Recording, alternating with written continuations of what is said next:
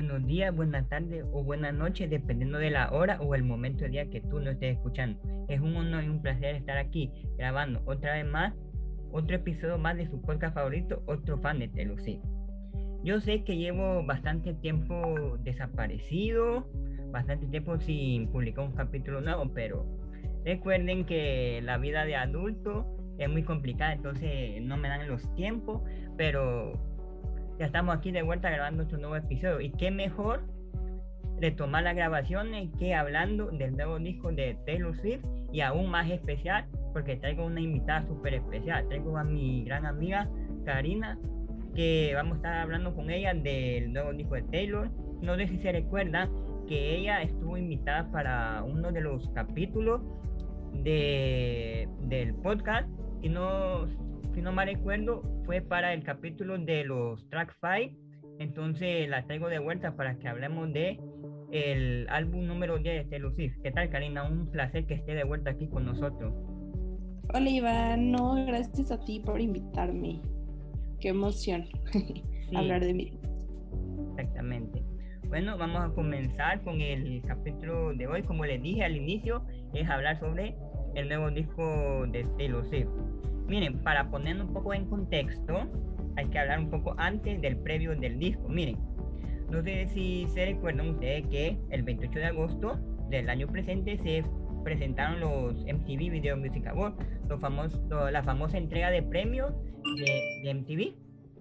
Y ahí Taylor estaba dominada en varias categorías y entre las categorías que ganó estuvieron varias. Y cuando fue a, a recibir el premio, a dar un discurso de agradecimiento, de la nada, suelta que va a sacar un nuevo álbum y que a medianoche, hora estadounidense, iba a avisar más sobre, sobre álbum. Entonces, de la nada, en esa entrada de premio nos lanza que, iban, que Taylor iba a lanzar un nuevo disco. Así que te, te, quería preguntar, no sé si vos estabas viendo lo, la entrada de premio o no estaba viendo la entrada de premio, si no la estaba viendo, ¿cómo te diste cuenta de, de que Taylor iba a anunciar un nuevo disco? Eh, sí lo estaba viendo, pero llegué al final porque estaba fuera de mi casa al principio, entonces sabía que algo caótico estaba pasando, pero no sabía qué. Y justo cuando llegué a mi casa fue cuando anunciaron su categoría y ella ganó y ya después lo anunció. Y fue obviamente un shock. No sé, o sea, yo no lo podía creer. Y, y, en un principio pensé, no, seguro es una regrabación. Este, y nada más, pues lo estás promocionando muy bien, pero ya después me di cuenta que, que no, que sí era un álbum completamente nuevo.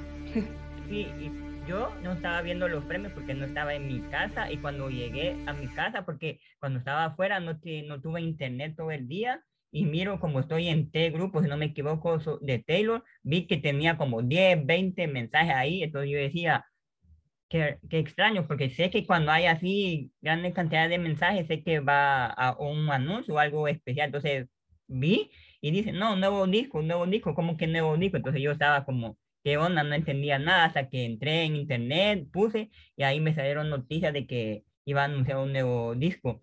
Entonces, pero sí quedé impactado porque uno está en medio de la regrabación y no espera que haya un nuevo disco. En ese sentido te quería preguntar, ¿tú esperabas que Taylor sacara un nuevo disco o creía que iba a seguir con las regrabaciones? No, yo sí creí que iba a seguir con las regrabaciones. Era lo que a mí más sentido se me hacía, ahora lo veo y pues sí estaba muy equivocada, pero yo, yo pensaba, no, seguro va a ocupar este año y todavía el próximo para terminar y ya de ahí, este, no sé, descansará o sacará un nuevo álbum o no sé, pero para mí como que yo sentía que, que iba a ser raro, como tener esta pausa entre regrabaciones para tener una era como más normal y más completa. Y digo, sí siento que es extraño un poco porque como que sabes que Midnight eventualmente se va a terminar y siento que con las otras eras como que sabías que van a durar un tiempo más largo y con Midnight es como no, sabes que hay algo más después, entonces siento que por eso es algo extraño y luego todo lo del tour, como que siento que siguen habiendo muchas dudas de qué va a pasar ya después de tener el álbum y todo. Sí, yo recuerdo que estaba la teoría que decía que Taylor iba a sacar un nuevo álbum, un álbum completamente nuevo, pero también estaba la otra parte que decía que era como imposible que sacara un nuevo álbum en medio de las regrabaciones, porque eso iba de cierta manera como entorpecer las regrabaciones, como que la gente ya se iba a olvidar de que Taylor estaba regrabando discos y se iba a centrar en el nuevo disco, entonces como que la gente no la miraba muy fiable y a nivel de marketing tampoco decían ellos que no era muy, sin sentido que sacara un nuevo disco, pero de la nada lo sacó.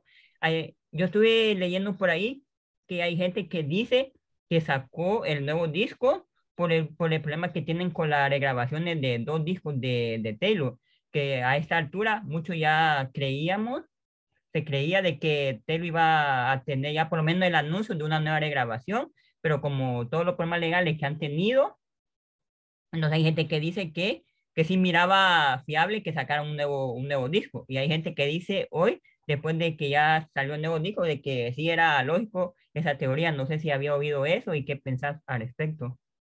Sí, pero no estoy tan de acuerdo porque con Shake It Off, con la demanda de Shake It Off, que es como la que impide ahorita 1989, si mal no recuerdo, se revivió, digamos, en, o sea, revivió más bien en diciembre, diciembre, enero y todo lo de Speak Now y los problemas del registro de marca fueron en marzo.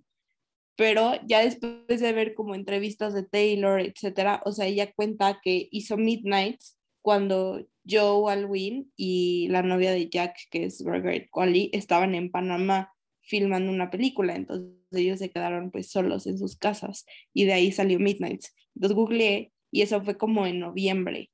Entonces, yo siento que ya cuando hizo Red, Taylor's version, ya tenía un, yo ya, ya estaba empezando a trabajar en nueva música y como que ya tenía una idea de que algo más iba a pasar, porque aparte, o sea, sí había, sí había algunos easter eggs de, del décimo álbum de Tiesten en Red, yo, yo sentía que no, pero pues sí había, eh, entonces yo siento que no fue tanto por los problemas legales, sino fue porque realmente pues, nació el álbum y ya lo quiso sacar. Chance chance no lo quería sacar tan ahorita. Es que, mm, no sé, porque igual con los problemas de los viniles, como en la producción de viniles, vinilos, viniles, eh, tienes que mandarlos a producción seis meses antes de que salgan. Entonces, si salen ahorita en octubre y ya los mandó alrededor de abril o marzo, o sea que para marzo ya estaba completo el álbum y ya lo tenían prácticamente hecho, o sea, nada más era mandarlo a producción. Entonces yo siento que no, o sea, para contestar a tu pregunta, yo siento que no tuvo que ver tanto con los problemas legales, no fue como a causa de ellos. Yo también sentía un poco ilógico que sacara un nuevo disco en medio de las regrabaciones, pero, pero viendo lo que comentas, y hace lógico y hace clic que Taylor decida sacar un nuevo hubiera sacado un nuevo disco eh, dentro de las regrabaciones. ¿A vos te hubiera gustado que terminara completamente la regrabación y, y luego un nuevo disco o te gusta lo que hizo Taylor dentro, eh, en medio de la regrabación un nuevo disco? Eh, no sé, porque claramente su estrategia funcionó muy bien y funcionó mejor incluso de lo que yo esperaba y le está yendo muy bien el álbum pero yo sí estaba muy firme con la idea de tener todas las regrabaciones lo más rápido posible dentro, dentro de lo posible eh, y ya después que descansar un rato y luego álbum o algo así, pero pues no sé, esa era la idea que yo tenía, sentía que iba a pagar justo como dijiste las regrabaciones o sentía que chances se iba a perder también un poco el hype de este nuevo álbum en medio de las regrabaciones, que de nuevo obviamente ya, ya no sucedió así, pero era lo que yo, yo pensaba y no sé, siento que sí me hubiera gustado acabar con las regrabaciones antes de pasar a una nueva era. Por lo mismo que te comenté hace rato, como que sientes que esta era tiene fecha de caducidad por las regrabaciones, entonces es raro. Sí, y más sabiendo que ahorita a final de año puede volver a grabar Reputation, entonces como que es un poco agridulce en ese, en ese sentido. Yo también pensé, era de la idea que Telo iba a lanzar primero las regrabaciones y luego se iba a tomar un descanso o iba a hacer una gira, no sé, pero antes que de sacar un nuevo, un nuevo disco, porque pensé que Taylor estaba pensando como, tengo las regrabaciones, en cierta manera, entre comillas, puede, ser un problema que tengo en mi espalda. Entonces, la voy a regrabar lo más rápido posible para salirme de eso y luego centrarme en nueva música. Pero ya vimos que Taylor hace lo que ella quiere, entonces no sé. No sé si en este punto tener alguna opinión, comentario. No, coincido contigo, yo creo, sí. Sí, bueno, eh, el álbum. Eh, bueno, obviamente sí te gustó el álbum, pero ¿qué tanto te gustó? ¿Superó tu expectativa? ¿No tenía expectativa? ¿Qué, puede, no ¿Qué no puede decir ahora que ya he escuchado el álbum? Ok, eh, pues obviamente hubo muchas filtraciones. Yo no escuché nada, nada, nada, nada. O sea, sí, en verdad intenté mm, no spoilearme nada, pero salieron en mi Twitter un par de personas que no les había gustado, o sea, que escucharon las filtraciones y no le había gustado. Entonces, pues sí me preocupó un poco, la verdad, sobre todo porque, no sé, o sea, yo empecé a hacer Swifty con Lover, entonces pues claramente sí me gusta su faceta pop, pero sí soy mucho más fan de Folklore y Evermore, entonces, y sabía que no iba a ser como Folklore y Evermore, pero después de tener álbumes tan buenos, era como la curiosidad de qué tan bueno va a estar el siguiente. En mi opinión, no, o sea, para mí Folklore y Evermore siguen siendo los mejores, por siempre y para siempre, pero creo que es un muy buen álbum y creo que está muy arriba en mi ranking. Diría que entre el tercer y cuarto lugar después de Folklore y Evermore. Y no sé, me gustó que es un sonido pop y es muy Taylor, pero al mismo tiempo sí tiene cosas diferentes como la producción y todo. Eh, me gustó que fuera un proyecto, aunque sea la versión estándar 100% de Jack, creo que eso le da más como coherencia a todo el álbum y como el concepto.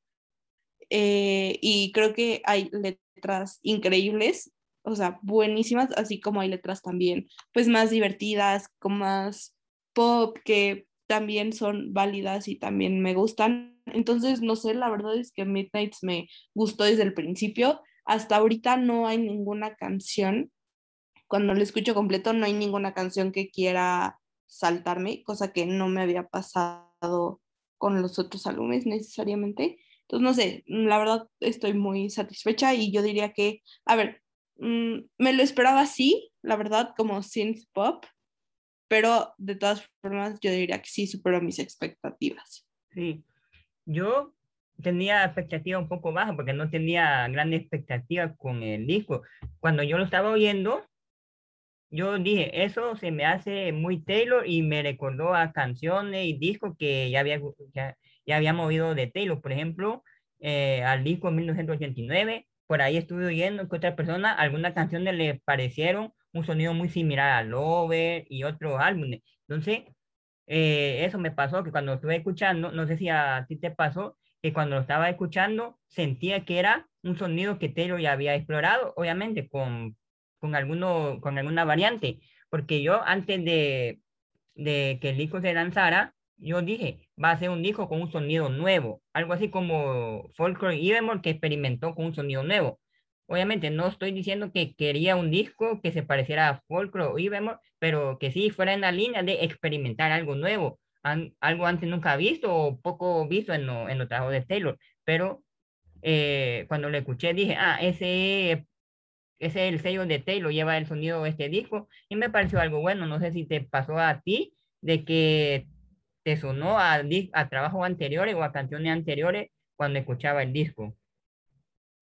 Sí, eh, sobre todo yo diría que los dos primeros tracks como que entre el shock de que estaba escuchando, eh, luego, luego reconocí como cosas similares a King of My Heart, I Think He Knows y False God para Lavender Haze, pero eh, aún así siento que es diferente. O sea, sí, sí, como que sí veo las referencias, sí las escucho, pero aún así siento que sí es algo nuevo, o sea, no es como copy-paste. Sí.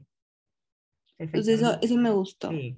No, yo, yo sí siento que un poco a los antiguos, pero también con toques nuevos. Entonces, como que tiene esa mezcla perfecta entre algo que ya he escuchado, pero tiene aspecto a, eh, algo nuevo.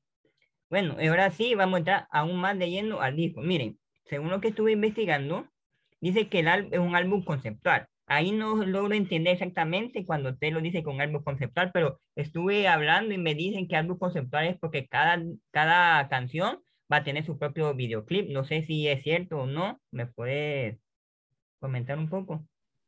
Sí, lo que yo leí es que como que un álbum conceptual es cuando como que todas las canciones están alrededor de un tema en específico o algo así. Ah, y justo el tema aquí es como las noches sin dormir, ¿no? Las medias noches, eh, como la, todo lo que te entra por la cabeza cuando no puedes dormir y estás despierto.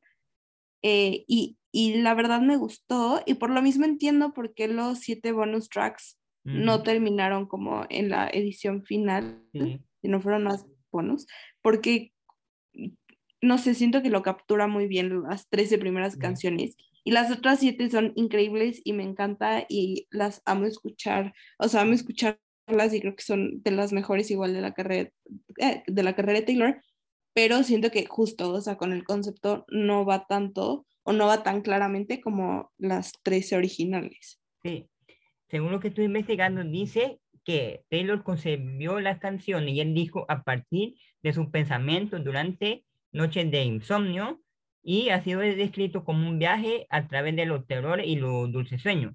Entonces ese es un, poco el concepto que maneja eh, el, disco. No sé tú, yo antes de, de cuando te lo, eh, recién empezaba a anunciar el disco, dijo, lo, va, lo van a lanzar en octubre, casi a final de octubre, va a ser de medianoche. Entonces yo empecé un poco a decir, mm, tiene un toque un poco de vibras de Halloween y cosas por el estilo, pero ya sabemos que no fue así. Incluso más adelante se estuvo diciendo de que podría ser un poco un álbum de rock en vez de pop como terminó siendo. Entonces no sé si vos pensaste algo parecido o, cómo. Eh, no sé, o sea, sí, no, no creía que se iba a alejar tanto del pop, no sé, no sé por qué pero sí creía que no iba a ser tan pop como Lover. O sea, iba a ser no como el pop de ahorita, digamos. Eso sí lo esperaba y eso sí me gustó. Y no sé, o sea, es que la verdad justo fue lo que yo esperaba. O sea, incluso tenía como un video que decía mis predicciones de Midnights. Y mucho de lo que yo pensaba que iba a pasar, sí pasó. Entonces, no sé, como que ay, como que no fue tanta sorpresa como para otros, ¿sabes? Que justo que pensaban que iba a sonar diferente. Yo sí lo sentía como por ahí, no sé. No, yo sí, yo era de la idea que pensaba que iba a sonar diferente, pero terminó sonando algo parecido, pero eh, tiene su maravilla también eso. El disco, como ya había dicho, tiene 13 canciones en la edición normal y tiene 7 canciones más en la edición de Look, podríamos decirle que Taylor le llamó eh, edición 3, 3AM. Entonces, tiene siete canciones de más. Eh, colabora con Jack Antonoff en la producción y en la escritura de las canciones. Y otra cosa que me, que me sorprendió, me llamó la atención, es cuando estaban los créditos, cuando vi los créditos del disco, salían eh, escritores, productores, etcétera, y en escritores salía eh, Jack Antonoff, salía un montón de nombres y los nombres y el nombre que me llamó la atención fue Zoe Kravitz, es la, por si no la conocen, es la hija del famoso cantante Lenny Kravitz y apareció en la última película de Batman con Robert Pattinson. Entonces me, me llamó la atención que ella fuera coescritora o coautora de varias de las letras de la, de la canción. Y también aparece que otra colaboradora fue Lana Del Rey. Ya, vamos a hablar más adelante sobre eso, pero Taylor tiene una canción con Lana Del Rey y lo que me gustó fue que Lana ayudó a escribir la canción, no solo fue que cantó en la, en la canción, entonces eso fue lo que me llamó la atención, pero el nombre que más me llamó la atención fue la de Zoe Kravitz, que ayudó a escribir algunas canciones del disco, si no me equivoco, creo que fueron dos, ahorita no manejo datos de cuáles fueron, pero sí sé en los créditos ahí aparece. No sé si te llamó la atención eso o cómo. Sí, creo que nada más es una, Lavender Haze. Como que la, en las primeras fotos salía también Karma, pero creo que Karma no, nada más la primera. Y, o sea, sí me sorprendió, pero al mismo tiempo no tanto, porque eh, no sé si tú sabías que pasaron la cuarentena juntas en Londres. No, eso Como que no al, al parecer son muy amigas. Eh, y aparte Zoe tiene una, bueno, pues, obviamente su papá es músico, pero ella tiene una banda y justo se llama como algo Bowery. Entonces recuerdo que cuando salió Folklore muchas personas pensaban que William Bowery era Zoe por, por todo esto, ¿no? De que tuvieron la cuarentena, bla, bla, bla. Este, entonces sí me sorprendió, pero también siento, o sea, como con este contexto dije, ah, ok, ¿sabes? Como que me hizo algo de sentido. Y aún así, como que no me acuerdo en qué otro track, creo que son Karma y Lavender Haze, que son los mismos productores y son más de hip hop. Como que me gustó que sí es muy pop, pero tienen como algunas cosas de RB o de hip Sí. hop. Eso me gustó y me gustaría verla como explorarla más ese género. Creo que creo que le iría bien. Sí. Sí, eh, sorprende que ella haya aparecido ahí, pero también sabiendo que eran que son grandes amigas y que Zoe Kravitz también es músico, entonces sorprende un poco menos, pero bueno. Antes de, ahorita vamos a pasar a más o menos a hablar un poco de las canciones, pero antes me gustaría preguntarte, eh, por si no sabían, para los que no sabían, Taylor, antes del lanzamiento del disco en TikTok, estuvo lanzando una serie de videos que llamaba Midnight Mayhem with Me, que era revelar el nombre de cada una de las canciones del álbum. Te quería preguntar si viste todos los capítulos o solo viste alguno. No, sí los vi todos, pero no los vi cuando salieron, sino que los veía en la mañana, porque ya eran muy tarde y pues, con la escuela y así no, no podía estar tan desvelada. Entonces sí los vi, pero los vi pues eso, en la mañana, cuando ya había pasado un poco la, la sorpresa de los demás. Sí. No, yo, yo no lo miré cuando salía. Yo a veces lo miraba cuando estaba viendo TikTok y me aparecían ahí, entonces me quedaba viéndolo y algunas veces me sabía el nombre porque ya me lo había, ya lo había visto en, en redes sociales o si no en los grupos de Swift, entonces ahí me daba cuenta de los, de, lo, de los nombres. Entonces, pero el que sí recuerdo ver con más atención fue cuando anunció que iba a salir la colaboración con Lana del Rey, ese sí que me llamó más la atención ver. Entonces, y el, y el de Karma, otro que llamó mucho la atención de esos capítulos, obviamente por el, todo el contexto que ya sabemos de, de Karma, que se suponía que Telly iba a sacar un disco llamado Karma, y etcétera, y al final, cuando termina de decir Karma, eh, se, se ríe como tres, cuatro veces, entonces como que empezó a dar un poco de sospecha a eso. Entonces, esos fueron los dos capítulos que sí, de verdad, como que puse atención, pero lo demás, hasta que me aparecían en los, en, en mi For You page en TikTok, entonces lo, lo miraba. Ahora sí, vamos a, no sé si te parece, no sé si tenés algún otro comentario o pasamos directamente a las canciones. No, si quieres ya podemos pasar. Bueno, antes me gustaría preguntarte, ¿cuáles, ¿cuáles son tus canciones favoritas o las que más te gustan hasta el momento? Ok. Eh, hasta el momento, las que más me gustan, yo diría que son mm, Mastermind, Labyrinth y Midnight Rain. Ok. Pero aún así, o sea, no he hecho rank porque no sabría rankearlas. O sea, me gusta demasiado. Casi todas hay un par que no soy tan fan, pero que de nuevo, o sea, lo he escuchado completo, entonces no me molesta tampoco. Eh, y cambia, o sea, también como que siento que va cambiando por día. Hoy, por ejemplo, me gustó más que otros días eh, Snow on the Beach, pero ayer me encantó Karma, pero como que, como que uno lo sigue redescubriendo, o sea, a pesar de que ya lo has escuchado pues va- varias veces en lo que, los días que lleva afuera, eh, como que, como que sí, como que se va adaptando. Y de la edición, edición 3 AM, ¿cuál diría que son tus favoritas? Me gustó mucho Bleach. Eh, y me gustó ah, High Infidelity, High Infidelities. sí. Bueno, esa es mi, es mi favorita de, de, de los bonus. También Word of God of y, y la primera, The Great War. Ok, coincidimos en, bastante. Yo, ah, cuando oí por primera vez el disco, tuve una lista como de tres, cuatro canciones que dije, esas son mis favoritas. Pero ahora, cuando lo vuelvo a escuchar, siento que pueden, que cambiaron algunas otras canciones. Entonces, sí, eh, ahorita la lista que tengo son, de mis favoritas de momento son Anti-Hero, Snow on the Beach, You Are On Your Own Kid, Labyrinth y Sweet Nothing. Pero esto es al momento que estamos grabando, porque 10 minutos después, 20 minutos después, una hora o al día siguiente pueden cambiar la, la canción y tampoco tengo un, un ranking o un top de las canciones. Y de las 3 AM, también conseguimos con dos. Will be, could be, should be, High Infidelity y Bigger Than The World Sky. Esas son mis favoritas de las 3 AM.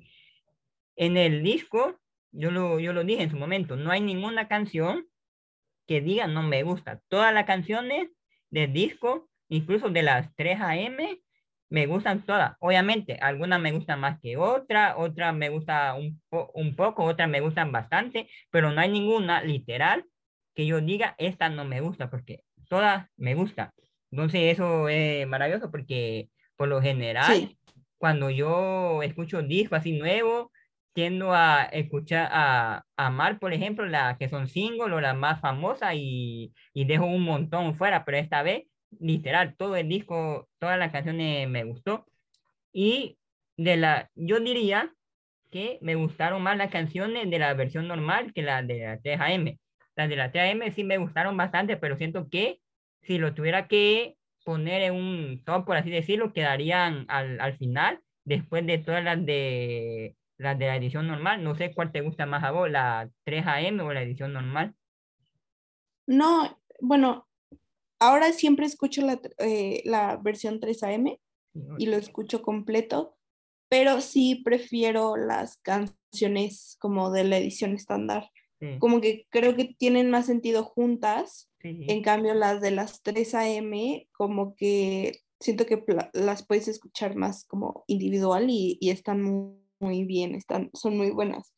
Pero en general sí me quedaría con la versión estándar. Ok, y hay una pregunta que se me olvidó decirte antes al, al inicio.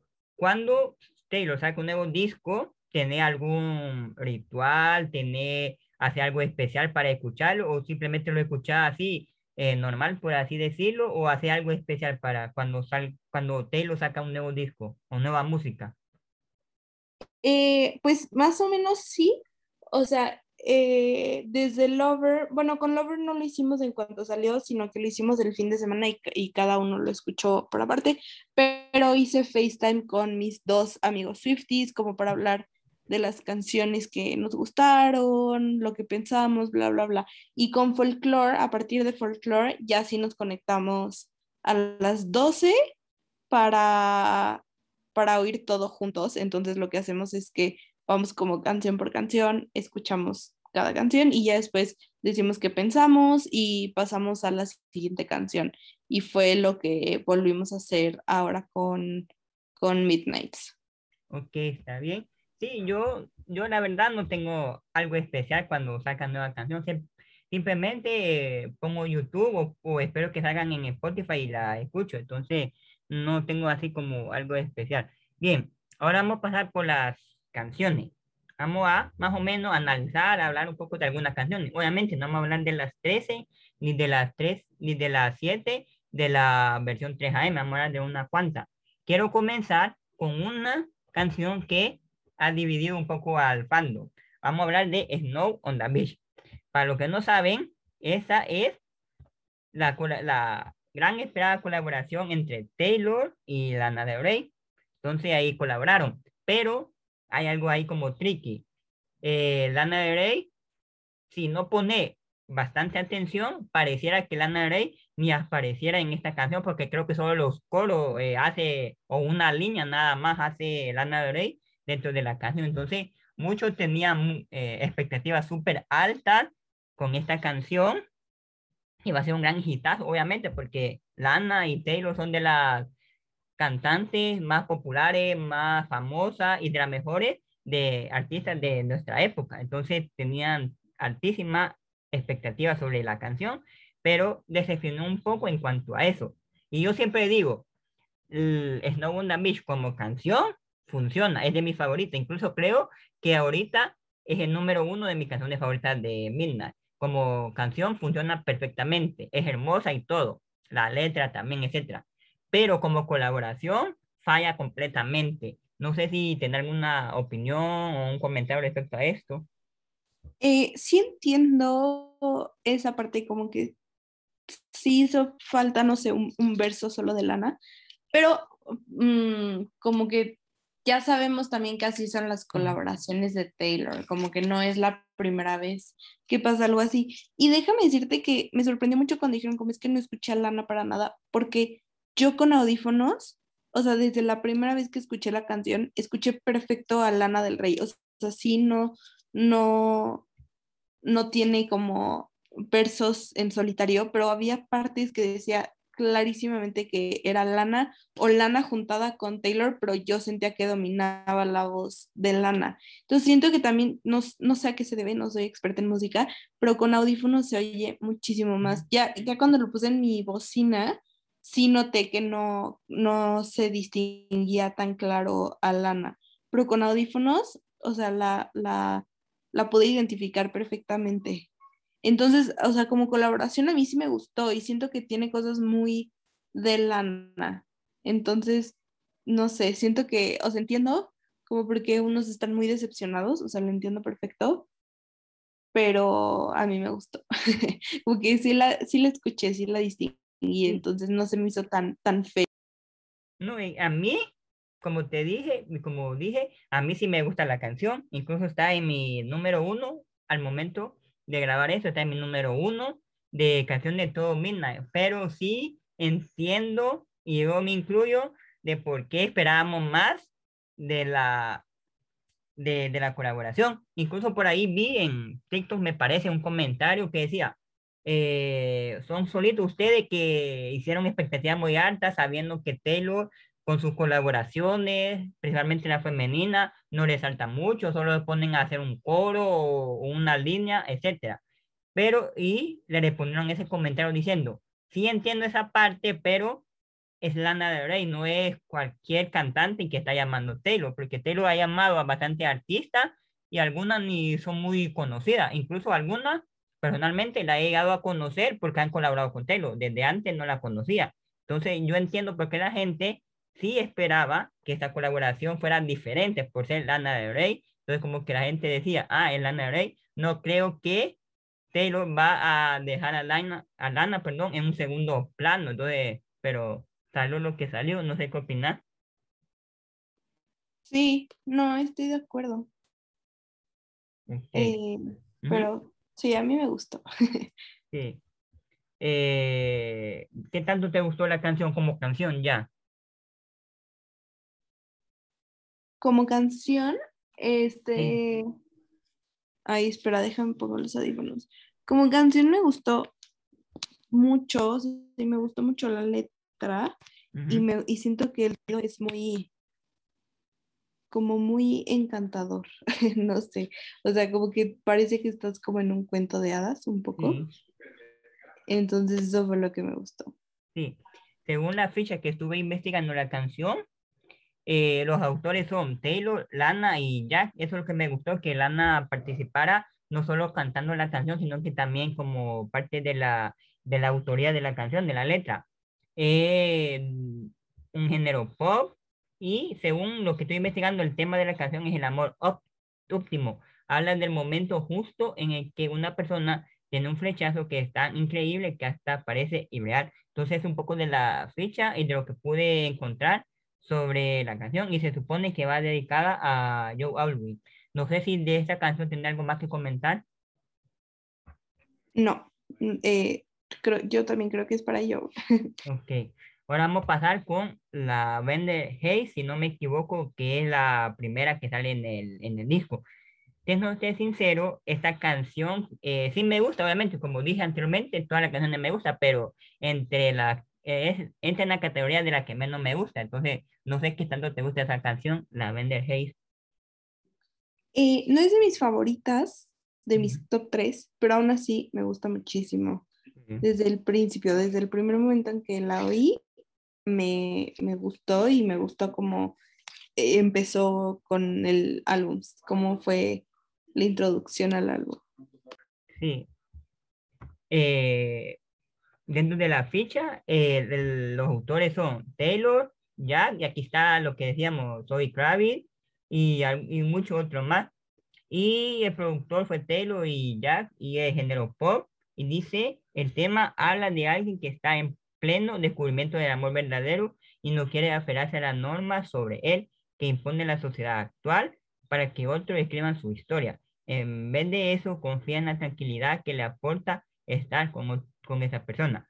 Yo cuando oía esa canción decía, siento que, esa, siento que puede haber mejores canciones, siento que Taylor me va a sorprender con algo mejor y así fue, entre más me metía con las demás canciones, sentía que esa iba perdiendo un poco de fuerza y me gustaba un poco menos, pero repitiendo, siempre me gusta y no hay ninguna que diga que no me gusta. ¿Algún comentario opinión?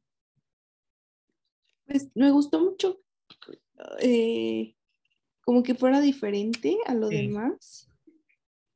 Y me gustó mucho como el tema justo, o sea, como que sí está enamorada, pero como que, como que está harta de lo convencional y como que le impongan como normas.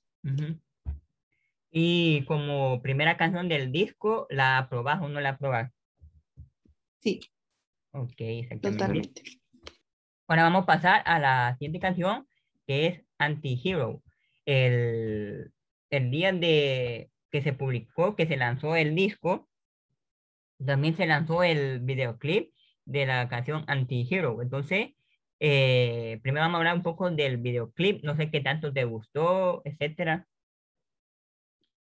Eh, a mí me gustó mucho, me gustó la canción, no era lo que imaginaba, o sea, porque el ritmo es más como alegre para la letra, pero aún así, pues no, también me gustó y me gustó el video, me gustó como toda la parte de, que como que su mayor enemiga es ella, más que los demás. Eh, y no sé, me gustó en general tanto el video como la canción, como que fuera el single, creo que fue una buena decisión.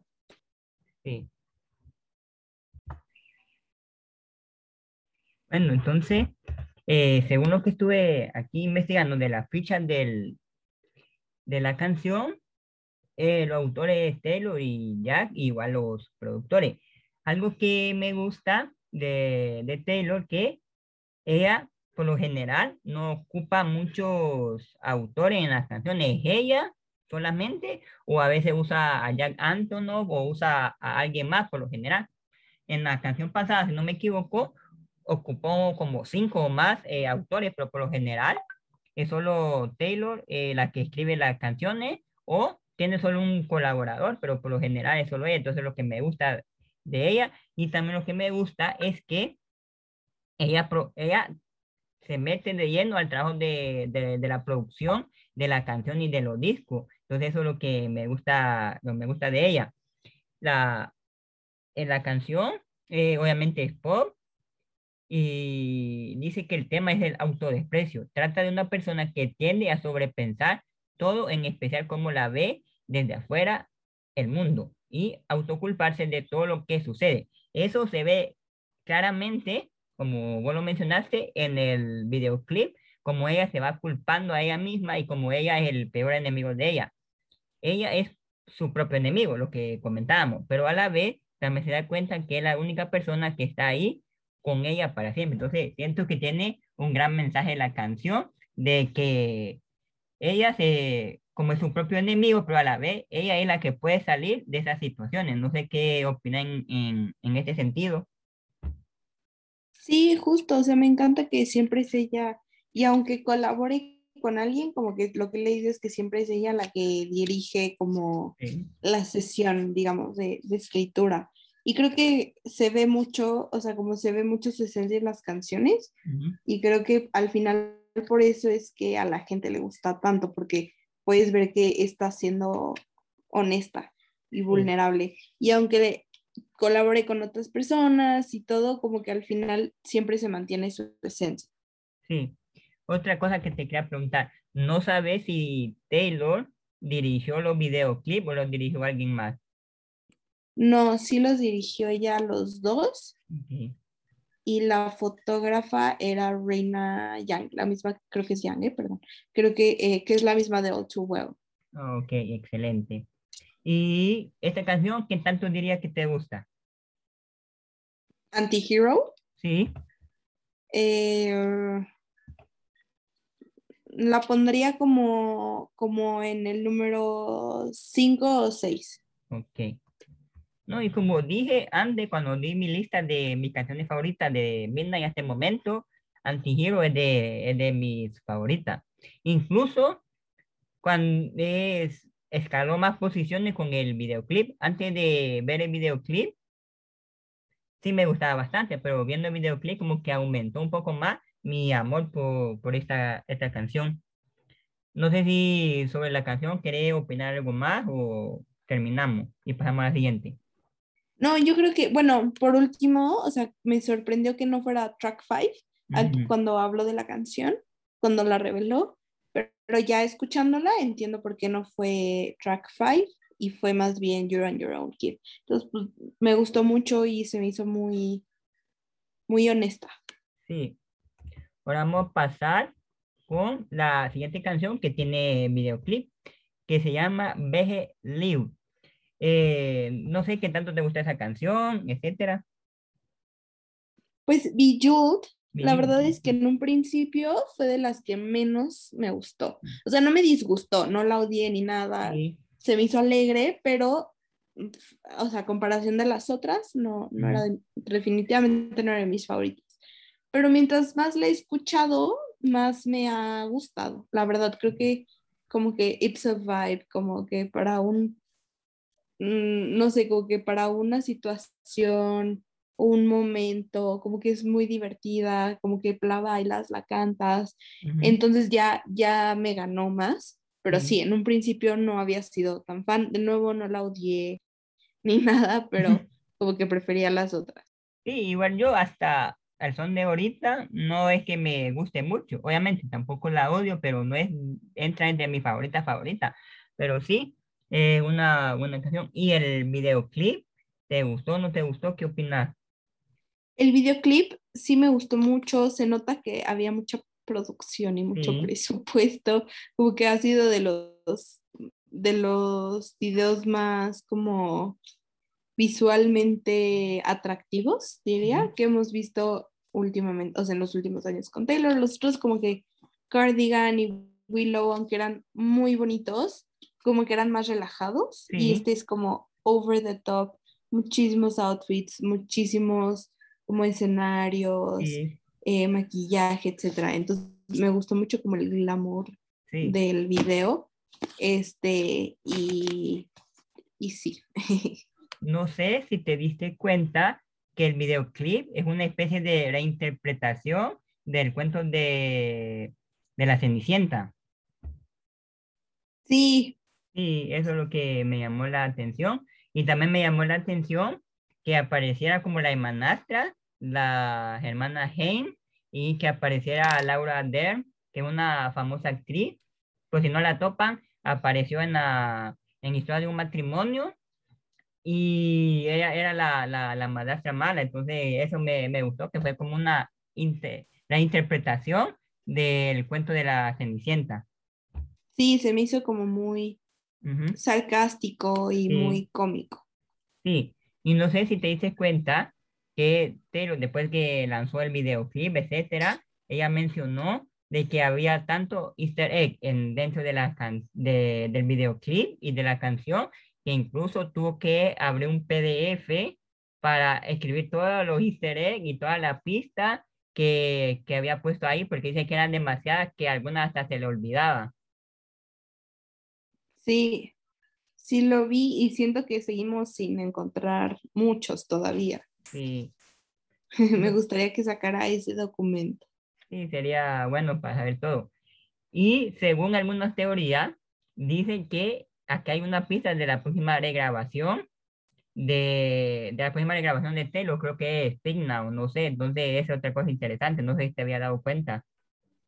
Sí, hay muchísimos easter eggs de Speak Now. Entonces, pues veamos, porque por un lado ya parece obvio, ¿no? Ya parece evidente, pero pues con Taylor nunca nada es obvio, sí. sí. Entonces veamos, veamos si, si sucede o si nos cambia la jugada, como con Midnight. Exactamente, sí. Bueno, eh, entonces los autores siempre siguen siendo Taylor y Jack, al igual que los productores. También sigue siendo pop, no cambia eso. Y dice que el tema de la canción es la liberación y la autoestima. Trata de la infravaloración en una relación tóxica en la que ella siempre está en segundo plano. La revelación sobre la dicha infravaloración y la consecuente huida de ella, como única, única forma de poder ser independiente y brillar con luz propia. Sí, el concepto tiene sentido que ese concepto lo haya trasladado en un, en un videoclip que tenga relación con, el, con la Cenicienta, pues todo lo que era Cenicienta, que está eh, bajo la sombra de su familia y todo se revela para tener una voz propia y una luz propia. Entonces sí es interesante que haya utilizado eh, una reinterpretación de la Cenicienta para, eh, para la, la parte visual de ese tema o de esa historia que quiere contar detrás de la letra de la canción. según lo que estuve investigando, no sé qué tan cierto es, Dicen que puede ser dedicada a Calvin Harris, no sé, ah, por ahí estoy investigando, no investigué más a profundidad para saber si era cierto o no, pero por ahí sale el rumor que puede ser para él. No sé si tiene algún comentario opinión. Eh, no sé si, si sí sea para él, pero como que creo que sí es para alguien con quien ya no está, porque como de, de, que, digamos, pierde su brillo con esa persona y lo tiene que recuperar. Entonces siento que sí podría ser para él y es quien se me ocurre, pero bueno, no sé, tal vez, tal vez no. sí, puede ser, o bien como decís, que puede ser para alguien más, para una expareja o alguien, un, o un amor, un interés amoroso que tuvo, porque sí tiene sentido que dice la, la letra. Eh, vamos a pasar por, con Karma.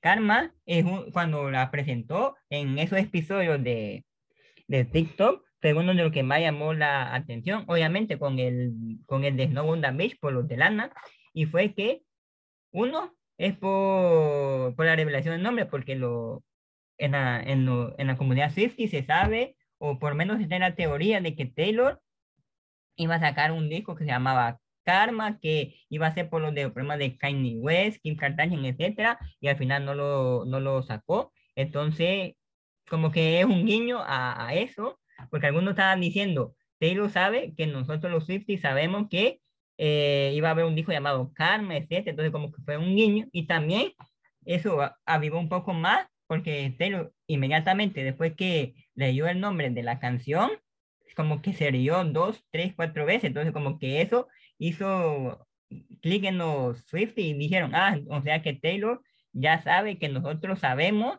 sobre la teoría de karma, sobre el supuesto dijo que se llama karma, etc. Entonces, fue de la revelación del nombre de, de Midnight que más resonó. No sé si tiene algún comentario o opinión. Sí, eh, me gustó que fuera como lo contrario a lo que esperáramos, o sea, que fuera una canción mucho más alegre y mucho más positiva y enfocándose en el karma bueno más que en el karma malo de los demás me encantó, me encantó que le hiciera ese twist, porque creo que nadie lo esperaba, o bueno, sí, creo que la mayoría no lo esperábamos, y no sé, me encantó, me encantó ese, ese giro. Sí, hay algo interesante con las canciones de Taylor que también pasa con, aquí con este álbum, es que cuando uno no se centra o no se concentra en las letras de la canción, por el ritmo, piensa que es una canción alegre, divertida, etcétera, y muchas veces al poner atención a la letra, se da cuenta uno que es una canción un poco triste, melancólica, o trata temas un poco oscuro, o temas un poco no tan alegre, o es un poco opuesto a lo que es el ritmo de la canción. A mí, me comentaba un, un, amigo ahí por, por los grupos de, de, WhatsApp que estoy, exactamente lo mismo, que, que escuchaba eh, Midnight, pero no le, no le estaba poniendo atención a la letra, entonces escuchaba el ritmo y creía que era una canción un poco alegre, divertida, pero después ya leía la letra, en inglés y luego la traducción en español y se daba cuenta que a veces en algunas canciones el ritmo no era, no hacía como un poco clic, por así decirlo, con la letra, porque la letra era un poco más triste, etcétera, y la canción era full diversión, alegría. Entonces, eso tiene Taylor en, en, en sus discos, que a veces saca eh, ritmo súper pegajoso, bailable, pero la letra eh, o triste o de desamor, etcétera. No sé si con, con Mina y notaste esto. Sí, como, sí, no, siempre siento como que entre la distorsión de la voz y todo, como que parece algo muy original y diferente, o sea, es algo muy original y diferente, pero justo crees que va a ser más alegre y más como para bailar. Y, o sea, el ritmo sí lo es, pero la letra es súper triste, yo diría. Sí, es como el famoso meme que hay un tipo en el autobús que está mirando un, un paisaje todo oscuro y el del otro lado está mirando otro tipo, un paisaje alegre. Entonces, sale eh, la canción de Taylor y la letra en el paisaje todo oscuro y, la, y el ritmo o la melodía en, en el paisaje todo alegre. Entonces, es un poco, representa a la canción de Taylor. Sí. En la, en la ficha técnica de la canción, esa canción ya no es solo escrita por Taylor y Jack Anton, sino que por otras dos personas más. Eh, igual, eh, son Taylor y Jack son los productores y dice el tema, la satisfacción por el karma. Habla de regocijo viendo actuar a la ley de la causa y efecto como resultado de una serie de engaños y tradiciones. La gente dice, y según lo que yo estuve investigando, que es dedicada para Kanye West y Kim Kardashian, pero no creo porque eso ya considero yo que un episodio cerrado en la vida de Taylor, pero hay gente que todavía sostiene que puede ser para ello. Entonces, es un poco de la ficha técnica de la, de la canción. No sé si tienen alguna opinión o un comentario. No, justo yo, yo, o sea, siento que ya ni siquiera estaba pensando en ellos, como que su lección es, ya ni siquiera me tengo que preocupar por ellos. Lo que creo que puede pasar es que la canción sin quererlo, encaja un poco con la situación de Kanye West y Kim Kardashian, pero, pero no que ella lo estaba buscando que encajara, sino que salió así solo por, por casualidad. Y sí, se, se, alinearon los tiempos. Se alinearon los astros, como dicen. Ahora vamos a pasar a la última canción que vamos a analizar. Obviamente, que no podemos analizar las 13 canciones y las 7 del, de, de la versión de Luke, entonces no vamos a terminar. Entonces, solo algunas eh, traemos aquí para analizar. Vamos con You, you Are on Your Own Kid. ¿Qué te pareció la canción? ¿Qué tanto te gustó? You're on Your Own Kid me pareció, al principio me pareció como muy alegre. E incluso dije que me recordó como a los videos de los Sims, como cuando anuncian un nuevo juego de los Sims, como que me, me recordó esa música y se me hizo como muy, no infantil, pero como recordando mucho la infancia, como ingenua y así. Y ya después, o sea, como que te vas, o sea, la vas escuchando mejor y vas viendo la letra y es como muy triste y muy nostálgica. Mm, también, o sea, yo diría que es de mis favoritas también. Eh, y no sé, creo que es un muy buen track 5. sí. Eh, los autores son, aquí sí solo son Taylor Jack, igual que los productores, y dice tema, habla de la persistente búsqueda de amor desde la adolescencia, en un afán por sentirse acompañado y de cómo precisamente por no haber conseguido ese amor y haber tenido que ser independiente desde entonces, su carrera ha ido labrándose a raíz de esa decisión. Y hay otra cosa que me llamó la atención cuando estuve investigando un poco de la canción, es que dice, en la primera parte de la canción, presumiblemente Taylor estaría hablando de su ciudad natal y del chico de Street Dog on My Guitar. Entonces eso me llamó la atención como que el, la persona de, de, de esa canción como que es el mismo de, de esta otra canción. Dice que nunca quiso una relación amorosa con ella. A partir del puente habla de cómo ha cambiado su vida al marcharse de Nashville y labrarse su carrera como cantante. Entonces, como que hay un poco de conexión con esa otra canción, tengo lo que estoy investigando y eso me llamó un poco la atención. No sé si tienen algún comentario o opinión. No, no, yo, yo estoy de acuerdo también. Creo que sí hay como referencias justo a, a su como a su vida de preparatoria. Sí, entonces interesante. Bueno, esas son las canciones que le traía para un poco analizar y ver un poco la, la canción. Eh, no sé si tiene algún, alguna otra opinión, comentario. No, nada más que me encantó el álbum y no lo puedo dejar de escuchar y ya quiero ver cómo evoluciona en el futuro. Sí, ¿crees que meta canciones de este álbum en la gira o el tour que ya anunció Taylor? Sí, no, yo creo que va a ser sobre todo canciones de este álbum. Más que, y muy, muy poquitas de Folklore y Evermore, como dos de Folklore y dos de Evermore. Sí, no sé si te pasa algo. Estamos viendo un periodo entre que Taylor saca canción, video, disco nuevo con tan poco tiempo. Antes yo recuerdo que eh, sacaba un disco y esperamos como dos, tres años para el siguiente disco. Entonces, por dos o tres años solo nos dedicamos a hablar, a comentar un solo disco, nada más. Pero ahora como que saca disco, luego unos meses, semanas, un poco tiempo después saca el siguiente disco, como que a veces no terminamos de procesar uno que ya no ha lanzado cuando ya saca otro. Entonces, como a veces eso puede ser un poco abrumador. Y la otra cosa, muchos dicen que si Taylor sigue ese mismo ritmo, como que va a cansar un poco y ya nos va a sorprender cuando Taylor anuncie un nuevo disco, una nueva canción, etcétera. No sé qué opina por ese sentido. Eh, es que siento que es normal también, porque ya la industria avanza más rápido con Spotify, con TikTok, como que todo pasa muy rápido. Entonces, no sé, yo siento que Taylor, o sea, lo ha sabido hacer muy bien desde Lover, que ha sacado, como dices, muy seguido y luego las regrabaciones. Pues no sé, yo, yo digo, al ser nueva también relativamente como Swifty, pues me gusta mucho no tener que esperar nada. Sí. Sí, porque por lo general, como yo sigo a un montón de otros artistas, etcétera, y por lo general no es tan común que eh, los artistas saquen discos tan, tan seguidos. A veces esperan dos, tres, cuatro años, a veces otros son más exagerados y tardan más tiempo.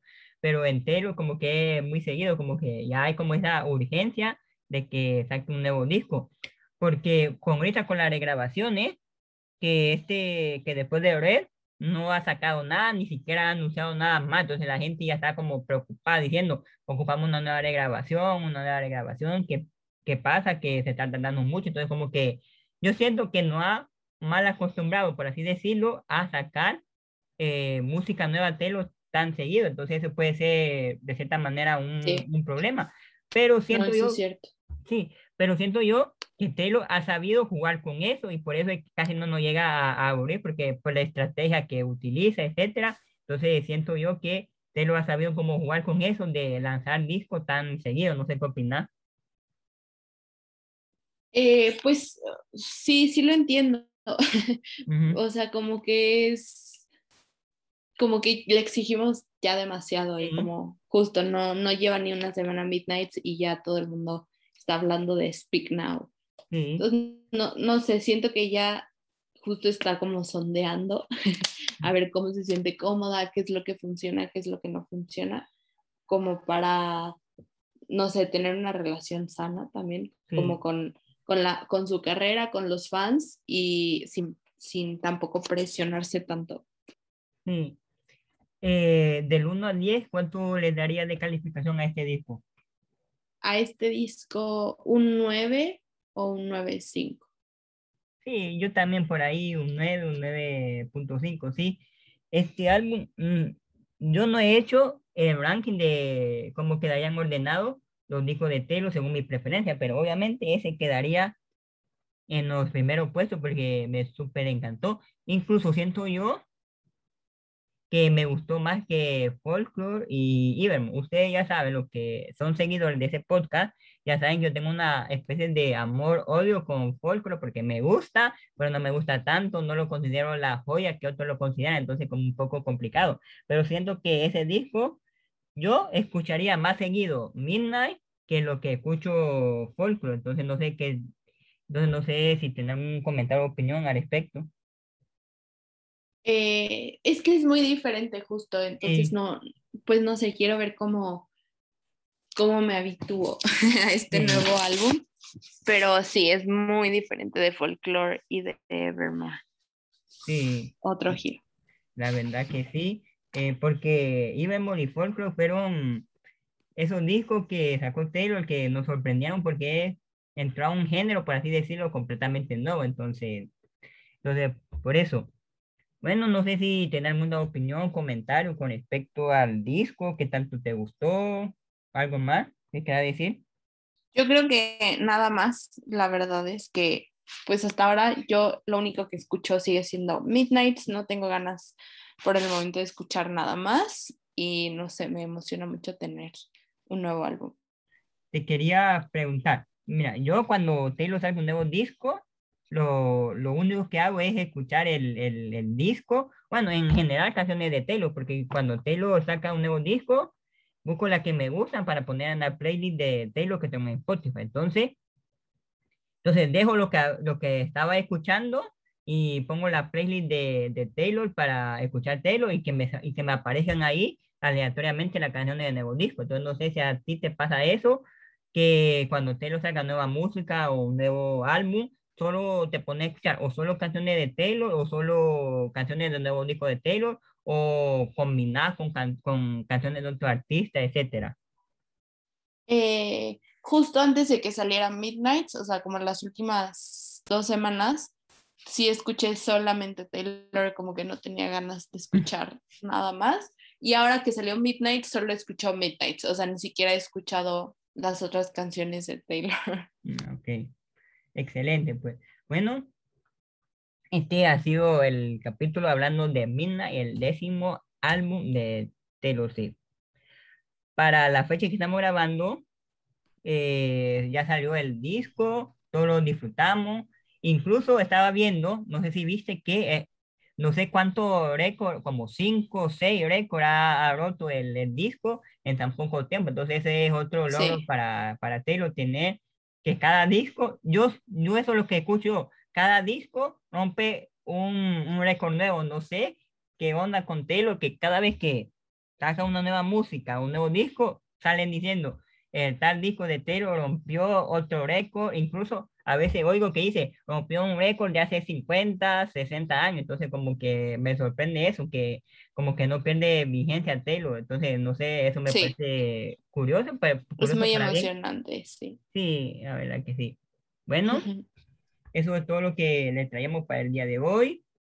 Como les dije, eh, espero grabar más seguido siguiente capítulo. Ustedes saben que eh, Karen no me va a dejar mentir que la vida adulta es a veces complicada y a veces no nos queda tiempo para nada y los momentos que si nos quedan libres como que no queremos hacer nada más para descansar. Entonces espero seguir sacando capítulos un poco más seguido sino que gracias por acompañarnos. Karen no sé si tendrá algún comentario o opinión no, nada, pues, o sea, muchas gracias por, por invitarme. Me, me, gustó mucho regresar a tu podcast. Sí. Y pues nada, muchas gracias. Danos tus redes sociales para que te sigan. Por si no saben, eh, Cari hace video en TikTok, muy recomendable. Habla de principalmente de Taylor y de música y de cultura pop en general. Así que si les gustan esos temas, pueden ir a seguir las redes sociales y a TikTok. Entonces, para que no des tus redes sociales, para que la gente te siga. Sí, es eh, Cari 19 con K y me llamo igual en TikTok y en Instagram. Ok, bueno, es un gusto y un placer eh, haber grabado otro capítulo y recuerden seguir escuchando Midnight. Hasta la próxima.